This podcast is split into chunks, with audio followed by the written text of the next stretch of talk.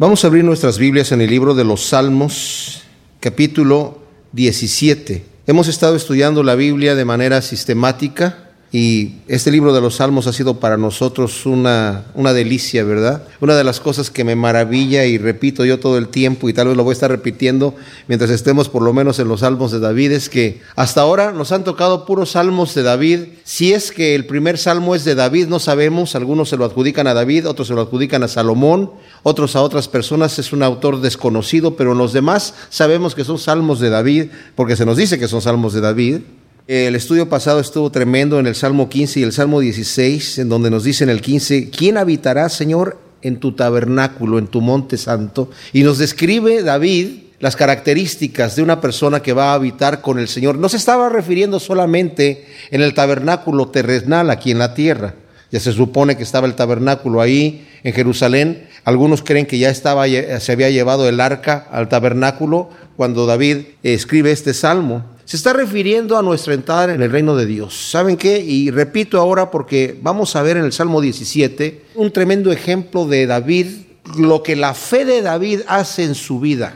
Santiago nos dice, muy atinadamente, que la fe sin obras es muerta en sí misma. ¿Qué quiere decir esto? Que yo puedo decir que creo algo, pero si no lo manifiesto con mis hechos, yo puedo estar negando con mis hechos lo que estoy diciendo con mis palabras, ¿verdad? Entonces el Señor dice, ¿sabes qué? El árbol bueno se conoce no porque traiga un letrero que dice soy árbol bueno, se le conoce por sus frutos. Porque el árbol bueno no puede dar frutos malos. Si trae frutos malos colgando, no puedes decir, bueno, es que tuve una mala temporada y no, eres un árbol malo. El árbol se conoce por sus frutos. Y de la misma manera, mi vida da evidencia de lo que yo estoy creyendo. Por eso dice el Señor, ¿por qué me dices Señor, Señor y no haces lo que yo digo? O sea, me estás diciendo Señor, pero no soy tu Señor. Señor no es Señor Martínez como está usted, sino Señor es el título de amo sobre mi vida. Entonces David nos dice aquí, ¿quién es el que va a morar en tu santo monte? Bueno, el que anda en integridad y justicia, que habla verdad en su corazón y muestra ciertas cualidades de una vida justa delante de Dios. En el Salmo 16, el Señor, eh, bueno, utiliza a David en un salmo mesiánico que vimos que se aplica tanto a David como al Señor Jesucristo, ¿verdad? Pero vemos también, hay una demostración de fe en David diciendo, Señor, tú eres el que tienes cuidado de mí. Y yo quiero que examinemos en este Salmo 17 mientras lo estamos leyendo. Estaba yo meditando justamente la calidad de fe que tenía David. Me maravilla la calidad de fe que tenía David. David no recurría a sus fuerzas naturales, a la posibilidad que él tenía en un momento dado de, de desquitarse. Vamos a ver que en el Salmo 18 David nos va a hablar de cómo fue librado de los enemigos porque confió en el Señor. Pero sus, la gente que andaba con David, cuando él andaba huyendo de Saúl, ustedes saben que él entró bien con Saúl, pero inmediatamente cuando Saúl escuchó que la gente gritaba, Saúl mató a sus miles, pero David a sus diez miles, desde ese momento dice la escritura que ya no pudo ver Saúl con buenos ojos a David desde ese momento porque se llenó de ira por el orgullo que él tenía, diciendo, ¿cómo? A mí me adjudican miles y a David le, adjudican diez miles, que solamente le falta el reino entonces. Y lo andaba buscando para matarlo, porque él también sabía que por haber desobedecido a Dios, Dios ya se había escogido a otra persona. Entonces él entró en un celo satánico literalmente, demoníaco, para ir en contra de la voluntad de Dios, que él sabía que era la voluntad de Dios, y destruir al que él, a que el Señor había ya escogido. Pero David no recurre a situaciones carnales para defenderse, sino recurre a situaciones espirituales. En, en dos ocasiones él tuvo la oportunidad de matar a Saúl. Saúl lo andaba siguiendo y en una ocasión entró Saúl, imagínense, él está escondido él en una cueva por allá. Y entra Saúl a hacer sus necesidades justamente a la cueva donde David está escondido, sin saber que David estaba ahí adentro. Y mientras él está haciendo sus necesidades, sus amigos le dicen, mira, Dios te lo entregó en tu mano, ya ves que Dios te prometió que te va a hacer rey, mira, te está entregando. Y ellos no están diciendo, aprovechate de, Saúl, están diciendo, Dios lo puso en tu mano. Ve, y haz venganza de él que te quiere matar. Y David se acerca ahí, pero cuando se acerca solamente le corta la orilla de su manto. Bastante callado tuvo que estar ahí David, ¿verdad? Le corta la orilla de su manto y se vuelve a meter. Y le dice a sus amigos, no. Sintió mal haberle cortado la orilla de su manto y ver ahí al rey que estaba pues a sus expensas y dice, yo no voy a extender la mano, mi mano sobre él. y se regresa. Y después que sale Saúl, David sale atrás de él y le dice, oye, ¿por qué me estás persiguiendo? ¿Quién soy yo para que me persigas? Ve aquí la orilla de tu manto en mi mano. Yo te pude haber matado porque Dios te puso delante de mí, pero yo no alcé mi mano sobre ti. Mis amados, eso es fe. Decir, yo no voy a levantar mi mano. Y dice la escritura que David dijo, yo no sé cómo Dios le va a hacer. Yo no sé si le va a quitar la vida, yo no sé si se va a morir de viejo, yo no sé si se va a morir en una batalla, pero yo no voy a levantar mi mano sobre él. Y en otra ocasión también volvió Saúl otra vez. Ahí Saúl se arrepintió. Ay, hijo mío, David, qué malvado soy yo. Y, no, y tú has perdonado mi vida, me voy. Ya no te voy a perseguir más. Pero después vuelve otra vez a perseguirlo. Y David nuevamente se acerca con Abisaí, hermano de Joab, se acerca con él al campamento. Se meten en el campamento donde estaba David, ahí en el centro del campamento y le quita la lanza que la tenía clavada ahí en la tierra y su recipiente donde tenía el agua y se los lleva. Y después David le grita ahí a Abner, que era el, el, guerrero que estaba protegiendo a David, le dice, ¿por qué no estás protegiendo a tu señor? Si mira, aquí tengo la lanza y aquí tengo el agua que estaban en su cabecera. O sea, lo pude haber matado ahí. Y Abisaí, hermano de Joab, que había ido con David, le dijo, mira, enclávalo, déjame, yo lo enclavo ahí, nada más le voy a dar un golpe y no le voy a tener que dar el segundo golpe, lo voy a enclavar. Y David le dijo, no lo toques porque es el ungido de Dios. Mis amados, esto es fe, porque tuvo la oportunidad de vengarse por su propia mano e incluso sus amigos le estaban diciendo, es Dios el que lo está entregando en tu mano, pero no lo hizo. También se requería fe para pararse delante del gigante y para pararse delante del oso y para pararse delante del, del león para proteger a sus ovejas. Entonces nos dice aquí, el título que dice oración de David no es un título añadido por los que están traduciendo la versión de la Biblia que ustedes tengan en la mano, es el título que aparece en el escrito original. O sea, aquí nos están diciendo que es una oración de David, es el primer salmo que tiene este título, como oración de David. Es interesante. David era un hombre de oración. Para poder ser un hombre de fe se necesita ser una persona de oración. Y la oración que David hace a Dios es una oración de corazón, es una oración de conocerlo. No es una oración ahí nada más porque estoy apurado, porque tengo un problema, porque me, está tosigando alguna situación. Es una oración de confianza. Claro, tiene un problema, pero David no solamente oraba al Señor cuando tenía problemas, también se regocijaba en Él y lo alababa. Y los salmos que tenemos nosotros todos son oraciones a Dios. Cada uno de ellos es una oración a Dios, pero este en especial le pone en título Oración de David. Oye, oh Yahvé, oh Jehová, una causa justa. Está atento a mi clamor, escucha mi oración hecha de labios sin engaño. Primero le va a decir, vamos a leer todo el salmo y luego lo comentamos. De tu presencia proceda mi vindicación, vean tus ojos la rectitud. Tú has probado mi corazón, me has examinado de noche. Me pasaste por el crisol y nada hallaste. He resuelto que mi lengua no haga transgresión en cuanto a las obras humanas, con la palabra de tus labios me he guardado del camino del violento. Mis pasos se han sostenido en tus caminos, mis pies no resbalarán. Oh, Él es el nombre de Dios. También estoy leyendo de la Biblia textual en donde no traducen el nombre de Dios, sino lo ponen en el hebreo. Yo te invocaré y tú me responderás. Inclina tu oído hacia mí y escucha mis palabras. Haz maravillosas tus misericordias, oh tú que salvas de los turbulentos a quienes se refugian a tu diestra. Guárdame como la niña de tus ojos, escóndeme a la sombra de tus alas, de delante de los malvados que me oprimen, de los enemigos mortales que me rodean. Protegidos están en su grosura, con su boca hablan con soberbia, en nuestros pasos nos han cercado ahora, tienen puestos sus ojos en nosotros para echarnos por tierra, como león ávido, por hacer presa como leoncillo agazapado en su cueva.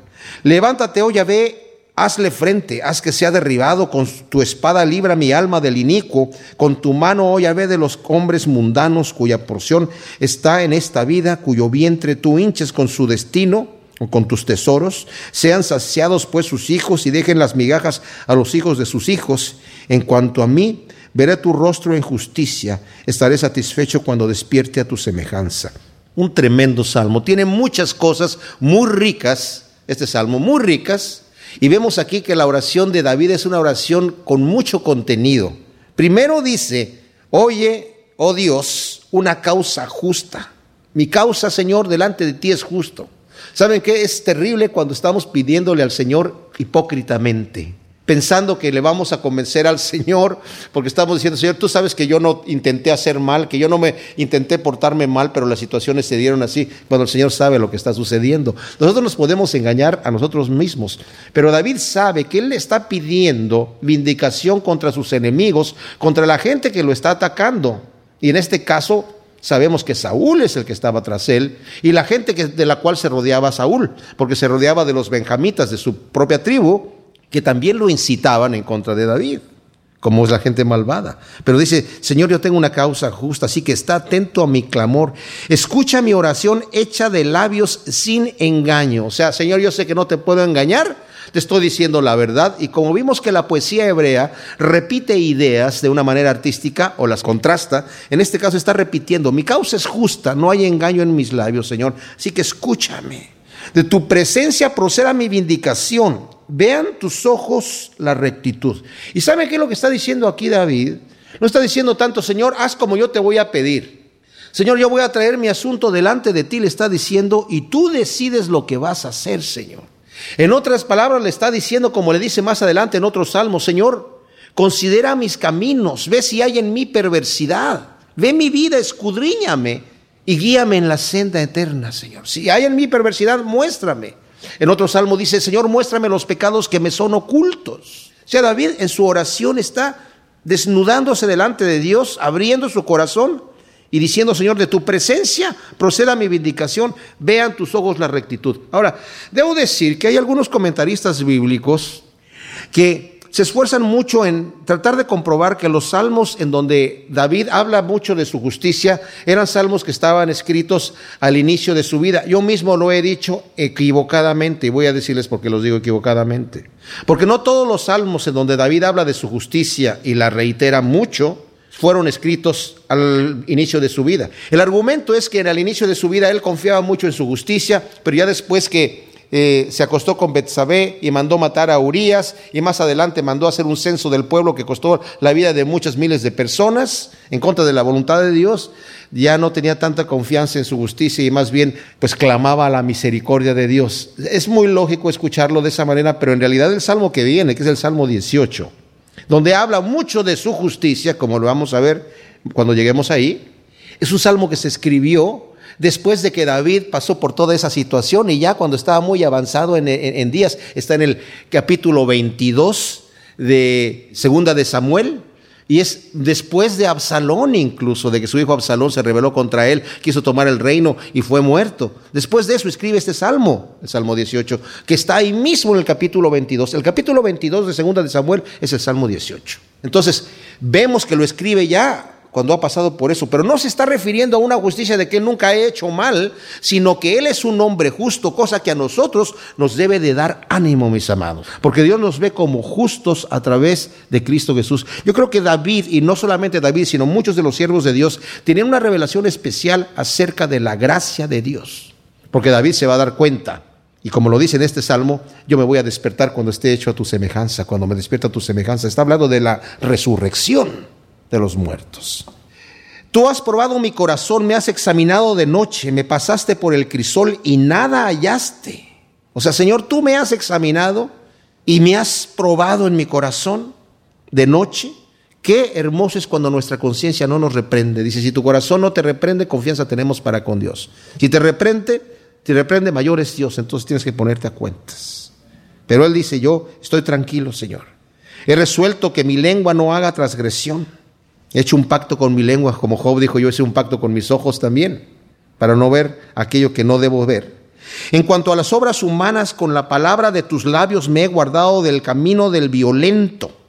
Mis pasos se han sostenido en tus caminos, mis pies no resbalarán. Le está dando aquí, como más adelante lo va a hacer en el Salmo 119 de una forma muy extensa, una de las cosas grandes que hace la palabra de Dios. Por tu palabra, Señor, por leer tu palabra, me has guardado del camino de los violentos, de los malvados. Mis amados, no hay sustituto para estudiar la palabra de Dios, para que nosotros leamos la palabra de Dios. Hay gente que dice, no, pues es que yo no leo la Biblia tanto, ¿verdad? Y, a veces leo un capítulo, a veces, como a veces traemos esa mentalidad de religión de hace mucho tiempo, en donde le dábamos a Dios nuestra reacción de oraciones, de rezos. Yo qué, Señor, ya te cumplí, ya me leí un capítulo, me leí cinco capítulos hoy. Ahora sí, ya cumplí cinco capítulos, Señor. Y si leo diez, uh, y me siento ya como que ya le hice un favor a Dios. La palabra me llena a mí, es mi alimento, me limpia. La palabra tiene la capacidad de limpiarme. La palabra es vida para nosotros, dice, las palabras que yo les he hablado son vida, dice el Señor. ¿A quién iremos, dice Pedro a Jesucristo, si tú solamente tienes palabras de vida? La palabra de Dios es la semilla que cae en la tierra y produce su fruto a ciento por uno. La palabra de Dios es también la espada del Espíritu cuando tenemos la armadura de Dios con la que yo me defiendo del enemigo.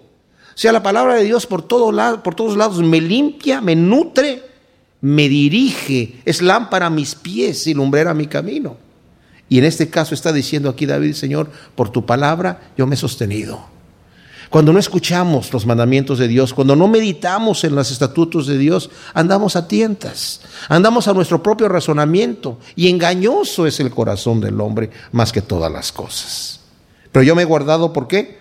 Con la palabra de tus labios. Y mis pasos se han sostenido en tus caminos y yo estoy seguro que mis pies no van a rebalar, no se van a resbalar porque tu palabra es lámpara a mis pies. Oh, él, yo te invocaré y tú me responderás. Inclina tu oído hacia mí y escucha mis palabras. Qué confianza en la oración. Yo invocaré tu nombre y tú me responderás. Escucha ahora mis palabras. Así, es, así vamos nosotros cuando oramos a Dios o estamos orando ahí nada más para darle también su ración de oración. Cuando oramos estamos orando con fe. Estamos orando esperando recibir una respuesta de Dios. O ya llegamos con desesperanza a orar. Dice Santiago, el que ora sí, no piense que va a recibir cosa alguna de Dios. El que va ya dudando a pedir al Señor, la respuesta es no. Haz maravillosas tus misericordias, oh tú que salvas de los turbulentos a quienes se refugian a tu diestra. Fíjense nada más, la confianza del conocimiento de David que tenía de Dios y lo que nos está comunicando a nosotros. ¿Quién es el Señor? Él es el Salvador, el que salva de los turbulentos a quienes se refugian a tu diestra. Prefería David refugiarse a la diestra de Dios que pedirle a Dios que le diera a él una diestra fuerte. Prefería David refugiarse en la fuerza de Dios que él mismo ser fuerte. Y dice Pablo que los débiles, en ellos se muestra más el poder de Dios porque son débiles, porque somos débiles. Entonces, el Señor nos fortalece en su poder. Fortaleceos en el Señor y en el poder de su fuerza. Cuando nos dice allí en Efesios que nos armemos de la armadura, dice, fortaleceos en el poder de Dios, en el poder de su fuerza y ponte la armadura. La armadura es de Él. Él es el que me adiestra para la batalla. Guárdame como la niña de tus ojos, escóndeme a la sombra de tus alas, de delante de los malvados que me oprimen, de los enemigos mortales que me rodean. Ellos están protegidos en su grosura, con su boca hablan con soberbia. A nuestros pasos los han cercado ahora, tienen puestos sus ojos en nosotros para echarnos por tierra como un león ávido por hacer presa como leoncillo agazapado en su cueva. Existe una arrogancia y una enemistad natural entre aquellos que aborrecen a Dios, aborrecen también a sus seguidores. El Señor dice, si a mí me aborrecieron, a ustedes los van a aborrecer. Si ustedes se identifican conmigo, a ustedes los van a aborrecer. Y es sorprendente, como lo hemos mencionado varias veces, cómo los ateos no, atacan a los budistas ni a los musulmanes, ¿verdad? Atacan a los cristianos. A los cristianos los quieren hacer añicos, se burlan y tienen como una ira especial, porque en realidad están airados contra Dios, contra el verdadero Dios, contra el Señor. Y dicen ellos, ellos están protegidos en su grosura. O sea, ellos creen que por su abundancia y por las riquezas que los rodean están seguros y están protegidos. Y con soberbia y altanería se levantan, no sabiendo que sus días están contados. A mí me maravilla que un ateo prefiere creer y convencerse a sí mismo, contra toda lógica, que va a morir como un perro y ahí se acaba todo. Prefiere eso, creerlo y convencerse de eso, a pensar en una vida eterna, pero no una vida eterna de condenación, sino una vida eterna de salvación. No quiere ni siquiera pensar la evidencia de eso y contra toda evidencia científica descarta la abrumadora evidencia de que Dios está ahí y está presente y no está callado. La descarta, porque quiere continuar en su pecado, están protegidos con su grosura, hablan con soberbia. Dice, nos han cercado ahora y tienen puestos los ojos en nosotros para echarnos por tierra. Eso es lo que quieren hacer, justamente. Cuando vemos estos argumentos es para echarnos por tierra, no con amor, ¿verdad? No con delicadeza, no con respeto, sino con un odio enfermo, como un león que está por hacer presa, como un leoncillo que está agapazapado en su cueva. Levántate, oh Yahvé, hazle frente, haz que sea derribado con tu espada, libra mi alma del inicuo, con tu mano, oh Yahvé, de los hombres mundanos, cuya porción está en esta vida, cuyo vientre tú hinchas con tu tesoro. Fíjense, o sea, ellos tienen su porción aquí en la tierra. ¿Qué porción tan miserable es la porción aquí en la tierra? Porque ¿saben qué? El ojo no se sacia de ver ni el oído se sacia de oír. Y por mucho que querramos el mismo Salomón en Eclesiastés dice, es vano, yo quise llenar ese vacío que empezó a tener en mi vida por no tener un contacto concreto con Dios y se me voy a llenar de más sabiduría. Y no, no, fue en vano. Entonces quise desvariar en la locura y también fue en vano. Entonces quise llenarme de más riquezas y fue en vano. Entonces quise eh, entregarme a todo tipo de placer y fue en vano. Me di cuenta que el todo del hombre es ponerse a cuentos con su creador mientras lo puede encontrar. El todo del hombre es estar con Dios identificarse con Él. Ese vacío no lo vamos a llenar con nada. Pero hay gente cuya porción está en esta vida y cuyo vientre tú, Señor, con tus riquezas les das, incluso que se sacien pues sus hijos y que las migajas que queden, que todas las riquezas que tienen, las dejen a sus nietos también, si es necesario. Pero yo, dice, en cuanto a mí, yo voy a ver tu rostro en justicia, estaré satisfecho cuando despierte a tu semejanza. Esa es nuestra esperanza, mis amados. Dice Juan en, el, su primera carta, nos dice esas tremendas palabras de, confort, en donde nos dice en el, versículo primero del capítulo 3 de Primera de Juan, mirad qué clase de amor el Padre nos ha concedido que seamos llamados hijos de Dios y lo somos. Por esto el mundo no nos conoce, porque el mundo tampoco le conoció a Él. Amados, ahora somos hijos de Dios y aún no se ha manifestado lo que hemos de ser, pero sabemos que cuando Él se manifieste, seremos semejantes a Él, porque lo veremos tal como Él es. Y todo aquel que tiene esta esperanza en Él se purifica a sí mismo así como Él es puro. Le veremos a Él, seremos semejantes a Él. Y ya desde entonces está profetizando aquí el gran profeta David, Señor, mi esperanza.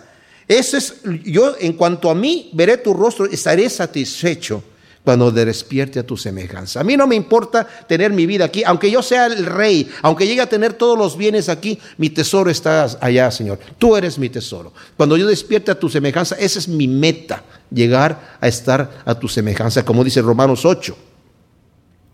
¿Verdad? Que el Señor nos ha predestinado para que lleguemos a ser conforme a la imagen de su Hijo y nos ha puesto en las obras que Él ha programado desde de antemano para que andemos en ellas. Pero el propósito es que lleguemos a la imagen de Él. Vamos a despertar, como dice Juan, no sabemos cómo vamos a hacer, pero cuando estemos allí, cuando los veamos y le veamos a Él, nos conoceremos como somos conocidos, dice Pablo, porque le veremos tal como Él es. Qué tremenda esperanza. Esto no es un cuento de hadas, no es una fábula. Este es el verdadero evangelio de Jesucristo. Esa es la buena nueva que tenemos cada uno de nosotros. Y el Señor quiere llevarnos, quiere que lleguemos a tener este, estos frutos de justicia en nuestra vida, esta fe viva y activa que manifieste que somos hijos de Dios.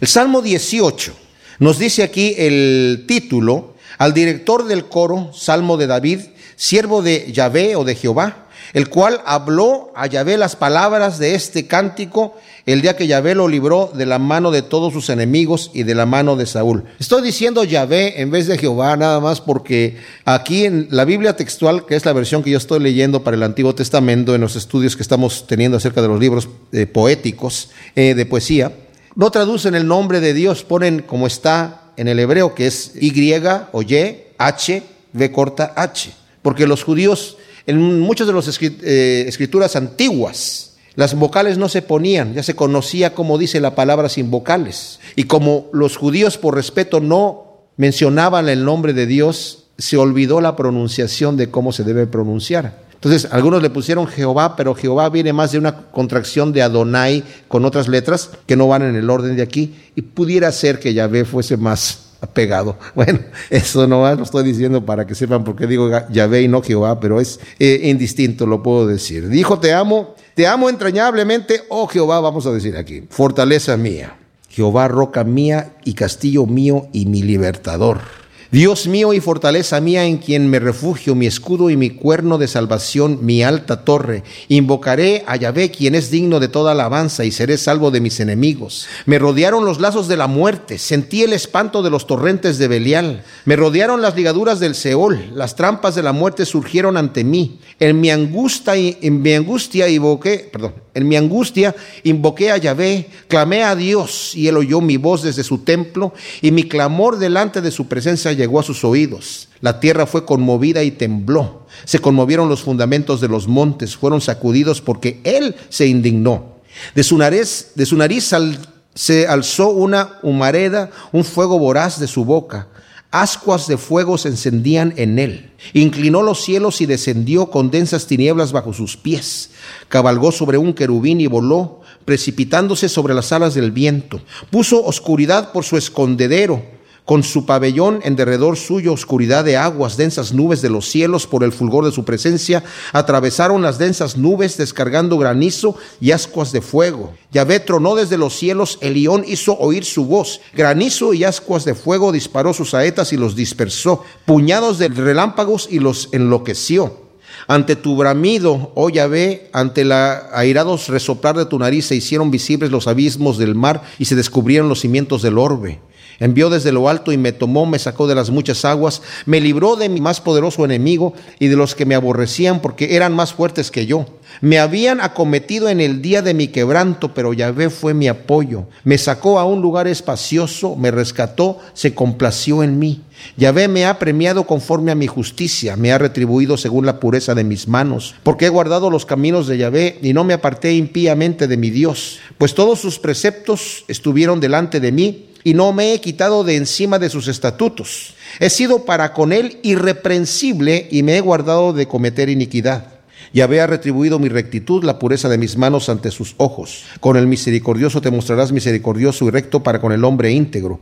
Puro te mostrarás para con el puro y con el pícaro te mostrarás sagaz. En verdad tú salvas al pueblo afligido y humillas a los ojos altaneros. En verdad, oh Yahvé, tú enciendes mi lámpara, oh Dios mío, tú iluminas mi oscuridad. En verdad contigo desbarataré ejércitos, con mi Dios asaltaré muros. El camino de a él es perfecto, la palabra de Yahvé, acrisolada, escudo es a todos los que se refugian en él.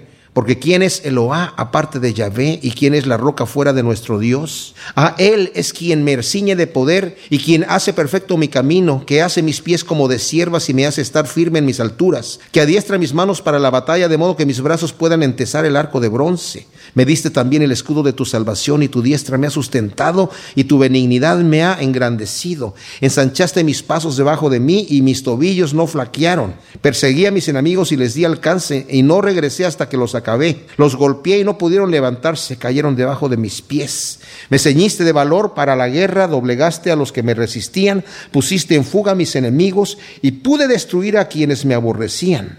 Clamaron, pero no hubo quien los librara. Aún a Yahvé, pero no le respondió. Los desmenucé como polvo ante el viento, los arrojé como el fango de las calles. Me has librado de las contiendas del pueblo, me has hecho cabeza de las naciones. Un pueblo que no conocía me sirve. No bien oyen de mí, me obedecen. Los extranjeros se sometieron a mí. Los extranjeros desfallecen y salen temblando de sus fortalezas. Viva Yahvé, bendita sea mi roca. Se ha enaltecido el Dios de mi salvación, el Dios que ejecuta mi venganza y somete pueblos debajo de mí. Me has librado de mis enemigos, sí me exaltaste sobre los que se alzaron contra mí y me libraste del varón violento. Por tanto, yo te confesaré entre las naciones, oh Yahvé, cantaré salmos a tu nombre. Él ha engrandecido las victorias de su rey, ha mostrado misericordia a su ungido, a David y a su descendencia para siempre. En ese tremendo salmo vemos nosotros como una respuesta a la oración del salmo anterior, en donde David está o sea, no quiero decir yo que el otro estaba inmediatamente antes, está inmediatamente en nuestra escritura, pero no quiere decir que lo escribió inmediatamente antes del otro. Pero Como el Espíritu quiso disponer el orden de los salmos, vemos una respuesta en donde en un momento está David afligido, pero pone toda su confianza en el Señor. Como dije, él no utiliza su propia fuerza para librarse de Saúl, sino que encomienda a Dios la justicia y dice, yo no me voy a vengar, voy a encomendarlo a la justicia. Y con esa fe con la que se levantó y corrió, nos dice la escritura, la historia, ¿verdad? Que cuando se levantó Goliat para pelear con él, David y se corrió a la línea de batalla. O sea, él se llegó primero que Goliat a la, línea de batalla. Él dijo, si se trata de pelear, aquí estoy yo.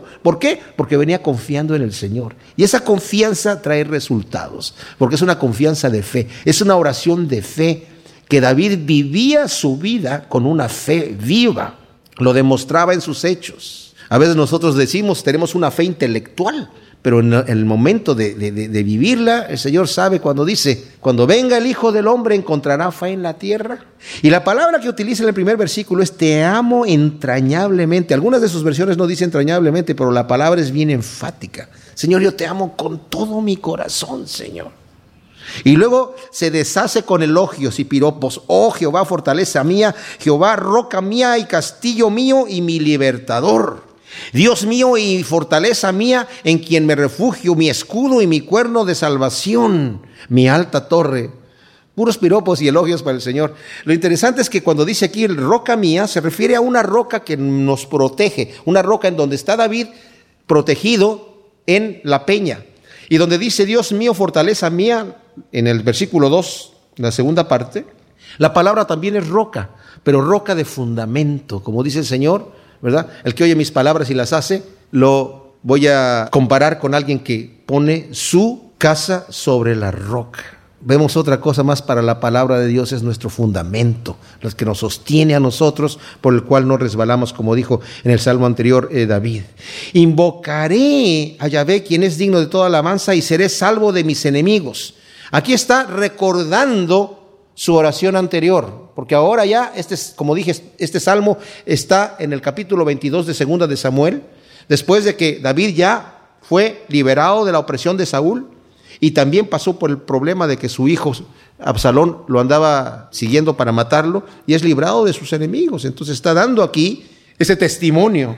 Y luego dice, me rodearon los lazos de la muerte, sentí el espanto de los torrentes de Belial, me rodearon las ligaduras del Seol, las trampas de la muerte surgieron ante mí, en mi angustia invoqué a Yahvé y clamé a Dios, y él escuchó mi voz desde su templo, y mi clamor desde su presencia llegó, y, mi clamor delante de su presencia llegó a sus oídos.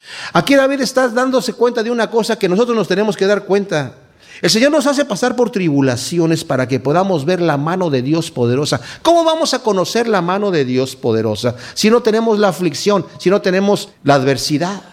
¿Cómo pudo haber sabido Pedro que había poder en la palabra de Dios cuando le dijo el Señor, Señor, si eres tú el que vienes caminando sobre las aguas, di que yo vaya a ti? Y le dice, ven. Si no hubiera habido agua allí, capaz de que nos hundiéramos, ¿verdad? Y que Pedro se hundiera, ¿cómo él iba a hacer ese acto de fe, de saltar de la barca y empezar a caminar en firme? Claro que después quitó los ojos del Señor y los puso en el agua y ahí fue donde empezó a dudar. Y le dijo el Señor, ¿por qué dudaste, hombre de poca fe? Pero vemos aquí cómo la fe va creciendo cuando vemos operar a Dios y David es testigo de eso. Y nosotros debemos ser testigos de cómo opera el Señor en nuestra vida. Cuando nosotros estamos clamando a Dios, el Señor empieza a operar. Y es bueno que recordemos las cosas que Dios hace en nuestra vida y que si necesario escribirlas para recordarlas, es mejor también. La tierra fue conmovida y tembló, se conmovieron los fundamentos de los montes, fueron sacudidos porque Él se indignó de su nariz salió como una humareda, un fuego voraz de su boca. Ascuas de fuego se encendían en él, inclinó los cielos y descendió, y con esas tinieblas bajó bajo sus pies, cabalgó sobre un querubén y, y voló, precipitándose sobre las alas del viento. Ahora, todo esto es poético. Hay algunos comentaristas que dicen, pues no está registrado en la Biblia, pero debe de haber habido un terremoto que libró ahí a David en alguna guerra. Todo esto es poético aunque lo está diciendo así David, ¿verdad? No necesariamente tuvo que haber acontecido que literalmente el Señor bajó volando sobre un querubín. Puso oscuridad por escondedero, con su pabellón en derredor suyo, oscuridad de aguas, densas nubes de los cielos. Es interesante que se hable de tinieblas en la presencia de Dios. ¿Se acuerdan cuando el Señor descendió sobre el monte Sinaí? Dice que estaba el monte temblando en tinieblas. Y había truenos, y había grandes tinieblas y fuego. Y la gente estaba temblando al viendo la majestad de Dios. Pero ¿qué dice aquí? Por el fulgor de su presencia, por la luz que emana de él, atravesaron las densas nubes, descargando granizo y ascuas de fuego. Jehová tronó desde los cielos, el león hizo oír su voz, granizo y ascuas de fuego, y disparó sus saetas y los dispersó, puñados de relámpagos y los enloqueció. Ante tu bramido, oh Yahvé, ante el airado resoplar de tu nariz, se hicieron visibles los abismos del mar y se descubrieron los cimientos del orbe. Cuando nosotros vemos la potencia que Dios tiene en un tsunami, ¿verdad? En un terremoto, en un terrible huracán, wow, vemos la mano de Dios ahí. Dice, la gente tiembla ante tu bramido, ante el resoplar de tu nariz envió desde lo alto y me tomó, me sacó de las muchas aguas, del problema me libró de mis más poderoso enemigo y de los que me aborrecían, porque eran más fuertes que yo. Me habían acometido en el día de mi quebranto, pero Jehová fue mi apoyo, me sacó a un lugar espacioso, me rescató, se complació en mí. ¿Y esto por qué? Porque David puso su confianza en el Señor. El Señor quiere que nosotros pongamos nuestra confianza en Él para Él rescatarnos también en el momento de la adversidad. Jehová me ha premiado conforme a mi justicia. Aquí entramos a ese punto donde yo les dije que algunos piensan que cada vez que David habla de su justicia se refiere a un salmo en, al principio de su edad, pero si lo comparamos con el capítulo 22 de Segunda de Samuel, vemos que es idéntico el Salmo 18 al capítulo 22 de Segunda de Samuel, que David este canto lo canta ya al final, después de todas las victorias que tuvo y después de todos los pecados que tuvo también hace este canto. Y aún así dice, Yahvé me ha premiado conforme a mi justicia y me ha retribuido según la pureza de mis manos. Pero ¿cómo, David, si tú pecaste? Lo que pasa es que somos justos por la justicia de Jesucristo nosotros, porque Él nos compró y nos ha justificado. Somos justos, pero no porque seamos cínicos. ¿Sí me entienden? O sea, nosotros somos pecadores y continuamos pecando porque somos pecadores. Hemos sido lavados en la sangre de Cristo Jesús que nos ha justificado. Pero si somos el tipo de pecador que decimos, yo no soy, soy solamente un pecador perdonado, como he visto algunas calcomanías en los carros, se supone que yo ando buscando la santidad, como se aplica ese versículo de Juan que dice, el que es cristiano ya no peca, ya no practica el pecado. Porque si yo ando practicando el pecado, debo de hacerme la pregunta si realmente soy convertido si soy salvo, si yo realmente he creído en Jesucristo y lo he recibido como mi Salvador y su gracia opera en mi vida. Estoy leyendo un libro chiquitito de Juan Calvino que se llama El libro de oro de la vida cristiana, si lo pueden conseguir, consíganlo. Es muy, muy chiquitito. Hay una parte donde dice él ahí que si mi vida no manifiesta que yo vivo una vida cristiana, la gracia de Dios no está operando en mí. Entonces no, no estoy bajo la gracia porque se manifiesta que no estoy bajo la gracia. Entonces David aquí está diciendo, yo ando en justicia. Sí, cometí ese error allá porque somos hombres pecadores, pero él no se quedó tirado pecando. No volvió ahí, dice, bueno, ya al fin y al cabo ya, ya asesiné y ya adulteré, ahora me voy a continuar asesinando y adulterando. No, Señor. Se levantó de ahí, se arrepintió y adelante. Así es como nosotros. Hemos caído, nos levantamos y continuamos adelante, de gloria en gloria, como dice el Señor. Avanzamos. De otra manera tengo que examinar mis frutos. Porque he guardado los caminos de Yahvé, no me aparté impíamente de mi Dios. Ese es el punto. No me he apartado impíamente de mi Dios. Pues todos sus preceptos estuvieron delante de mí y no me he quitado de encima sus estatutos. He sido para con él irreprensible y me he guardado de cometer iniquidad. Y Yahvé ha retribuido mi rectitud, la pureza de mis manos ante sus ojos. Ahora, claro, él perdonó la vida a Saúl, él tuvo misericordia de Saúl, él obró puramente y rectamente, teniendo la oportunidad de vengarse de su enemigo y haberlo clamado a que Dios le dio la oportunidad. Pero ¿qué hizo él? Fue misericordioso contra un hombre que lo quería matar. Y por eso dice, con el misericordioso te mostrarás misericordioso y recto para con el hombre íntegro.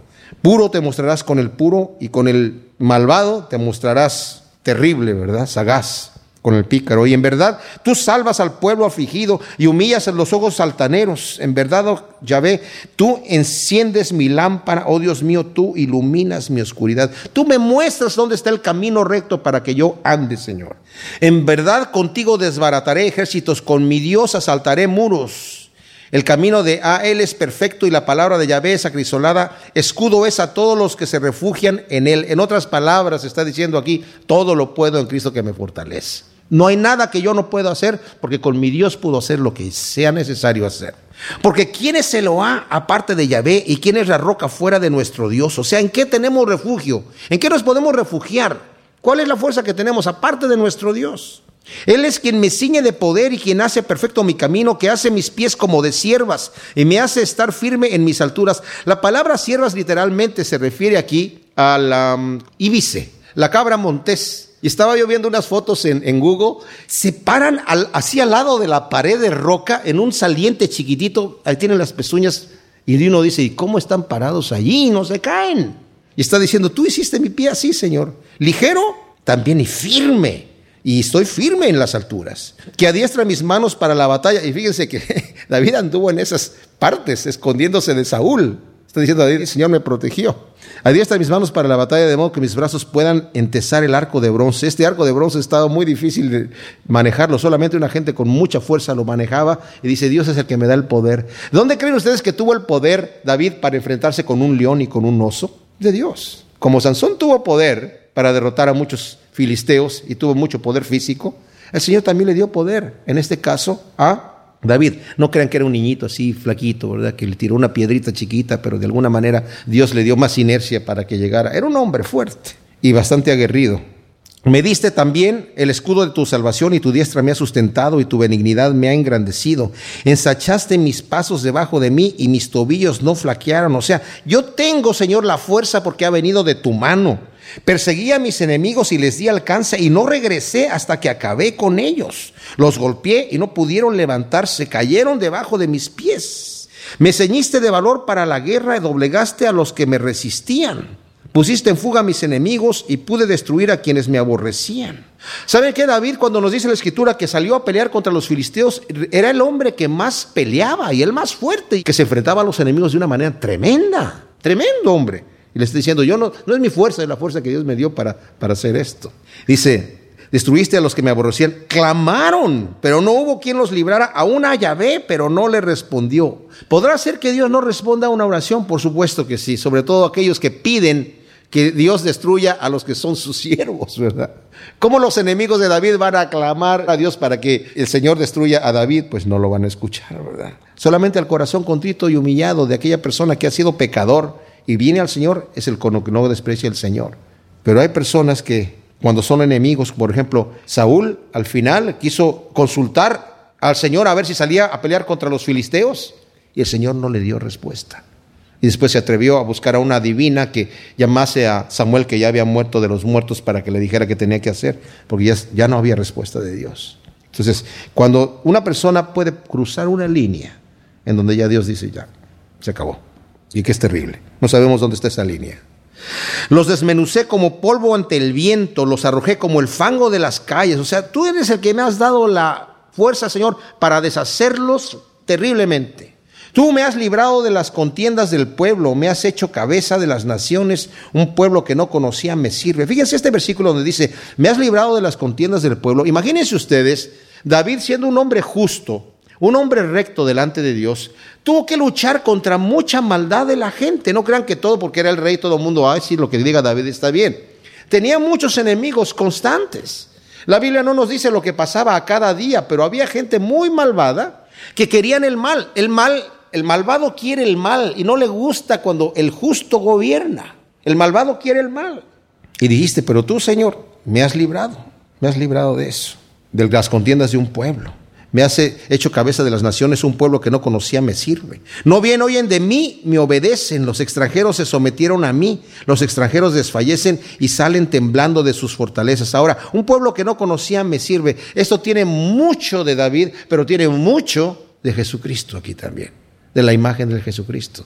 Que el Señor llamó pueblo al que no era pueblo. Viva Yahvé, bendita sea mi roca. Sea enaltecido el Dios de mi salvación el Dios que ejecuta mi venganza y somete pueblos debajo de mí. Me has librado de mis enemigos, sí, me exaltaste sobre los que se alzaron contra mí, me libraste del varón violento. Yo, como dije anteriormente, admiro a David porque era un hombre que tenía la oportunidad de él por su propia mano vengarse. No era un débil. A veces nosotros clamamos a Dios cuando ya no hay otra. Bueno, ya quise hacer esto y como ya no tenía más, bueno, entonces ya pues le pedía a Dios como último recurso. Si nosotros tenemos la oportunidad de hacer lo que queremos hacer, ah, Señor, muchas gracias, ya no necesito molestarte porque ya aquí yo lo puedo, yo, yo me encargo, ¿verdad? Y no le pedimos dirección a Dios y hacemos lo que se nos da la gana. David no era así. David teniendo la fuerza y la oportunidad de hacerlo, él siempre consultaba al Señor y siempre le pedía que él obrara. Y es tremendo cuando dice, Él es el que me, eh, Dios es el que ejecuta mi venganza. O sea, no yo, yo no me voy a vengar me va a vengar él, como le dijo a los que le decían, mata a Saúl, Dios te lo ha entregado ahí, dice, mi mano no será contra el ungido de Dios. Si Dios me quiere hacer venganza y él me quiere defender, que me defienda. Incluso le dijo a Saúl un día, ¿por qué me sigues persiguiendo, Saúl? Si Dios te ha dicho que, me, que, vengas por mí y que me mates, aquí estoy. Yo voy a hacer una ofrenda para Dios. Me entrego en ofrenda a Dios. Si Él te ha dado orden que, me mates, aquí estoy. Pero si son la gente que andas contigo, que te están diciendo que me mates, sean malditos de parte de Dios. Le dice así directamente. Entonces dice que Dios sea el que me defienda. Me libraste del varón violento, literalmente de Saúl. Por eso nos dice aquí que esta oración la dio acerca de Saúl, pero también acerca de su hijo Absalón, que era violento y lo quería matar. Y de Aitofel, que también lo quería matar, estaba dando ese consejo en contra de David para destruirlo. Por tanto, yo te confesaré entre las naciones, oh Yahvé, y cantaré salmos de gloria a tu nombre. Él ha engrandecido las victorias de su rey, ha mostrado misericordia a su ungido, a David y a su descendencia para siempre. Señor, tú te has engrandecido en misericordias para conmigo, has mostrado tu grandeza para conmigo. Y yo voy a cantar ahora salmos a tu nombre en agradecimiento. Qué hermosa relación. Qué, qué relación digna de ser imitada. Se antoja tener este tipo de relación con el Señor de poder acostarnos, como dice David, David, yo me voy a descansar tranquilo y confiadamente voy a reposar en mi cama, porque el Señor es el que guarda mi sueño y es el que me está protegiendo y el que, el que me cuida. Estamos en la mano de Dios. Estamos atribulados y estamos así inquietos cuando estamos desesperados y llenos de angustias cuando nuestra confianza no está en el Señor. Regocijaos en el Señor siempre. Entregar al Señor toda vuestra ansiedad que la paz de Dios gobierne nuestros corazones. ¿Cómo puede ser? Porque sabemos que Dios tiene el control. Yo no tengo control, pero muchas veces no queremos confiar más que en la única persona que queremos confiar, que somos nosotros mismos. Pero nosotros no tenemos la solución, ni sabemos qué hacer, pero Dios sí sabe. Y si sabemos que Él nos ama con un amor genuino y perfecto, vamos a dejarle a Él nuestro destino, nuestro futuro, nuestra protección y el que nos haga daño, Señor, tú encárgate de esta persona y orar por nuestros enemigos para que el Señor los bendiga. Bendeciendo a nuestros enemigos como nos mandó el Señor para que lleguemos a la imagen de Cristo Jesús y podamos estar deseando ese día que vamos a verlo tal como Él es porque seremos semejantes a Él. El que tiene esa esperanza se purifica a sí mismo así como Él es puro. Gracias Señor por tu palabra. Te pedimos que tú siembres esta semilla, Señor, de tu palabra en buena tierra para que produzca su fruto a ciento por uno en nombre de Cristo Jesús. Amén.